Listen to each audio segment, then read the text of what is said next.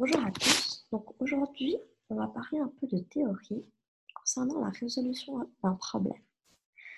Donc comme vous pouvez voir ici, il y a cinq étapes fondamentales pour la résolution.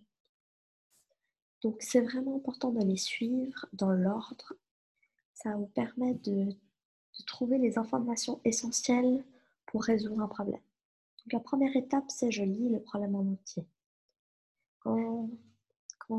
Quand on dit en entier, ça veut dire qu'on ne lit pas une phrase, on fait le calcul, etc. C'est vraiment important de le lire une fois en entier. Deuxième étape, je relis le problème en surlignant les informations de quantité en jaune et la question en vert. Donc ça, ça va permettre de trouver les informations essentielles du problème. Ensuite, partie fondamentale, c'est je fais le dessin du problème. Ça, ça vous permet de visualiser celui-ci, donc de vous faire une image du problème, c'est de voir qu'est-ce qu'on recherche exactement. Quatrième étape, je réfléchis à l'opération.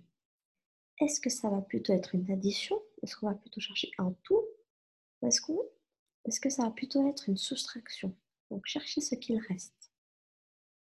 quand vous vous poserez la bonne question, vous pourrez ensuite savoir si vous faites une addition ou une soustraction. Dernière étape qui est aussi importante, c'est je réponds à la question en couleur. Donc, euh, la couleur, euh, la question en vert que vous avez soulignée, et je regarde bien l'orthographe. Il n'y a pas de résolution correcte sans une bonne phrase. Alors, prenons maintenant l'exemple. Maman et Zoé préparent 23 crêpes au chocolat et 15 crêpes à la confiture. Combien ont-elles préparé de crêpes? Donc là, j'ai fait la première étape, c'est que j'ai lu le problème en entier et maintenant je vais surligner les informations importantes. Donc les informations de quantité ici, c'est 23 et 15. Et je surligne également la question. Donc la, question, c'est combien ont-elles préparé de crêpes Maintenant, j'ai fait l'étape importante, c'est que je fais les dessins je relis Mademoiselle prépare 23 crêpes. Je vais faire 23 crêpes.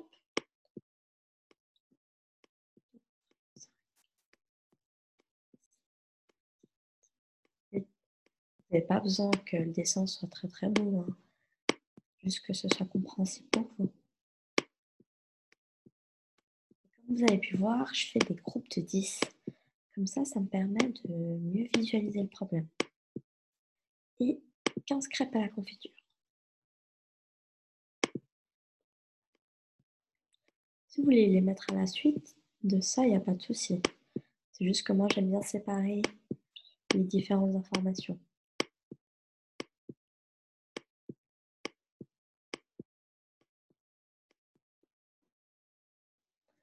Donc, maintenant, on réfléchit à l'opération, donc la quatrième étape. Est-ce que c'est une addition ou est-ce que c'est une soustraction? Là, ce qu'on cherche, c'est quoi? Un tout ou qu'est-ce qui reste? Alors la question, c'est combien ont-elles préparé de crêpes? Donc on ne veut pas juste une petite information. Nous, ce qu'on aimerait, c'est tout ça. C'est les crêpes au chocolat, mais également les crêpes à la confiture. Donc c'est un tout qu'on cherche.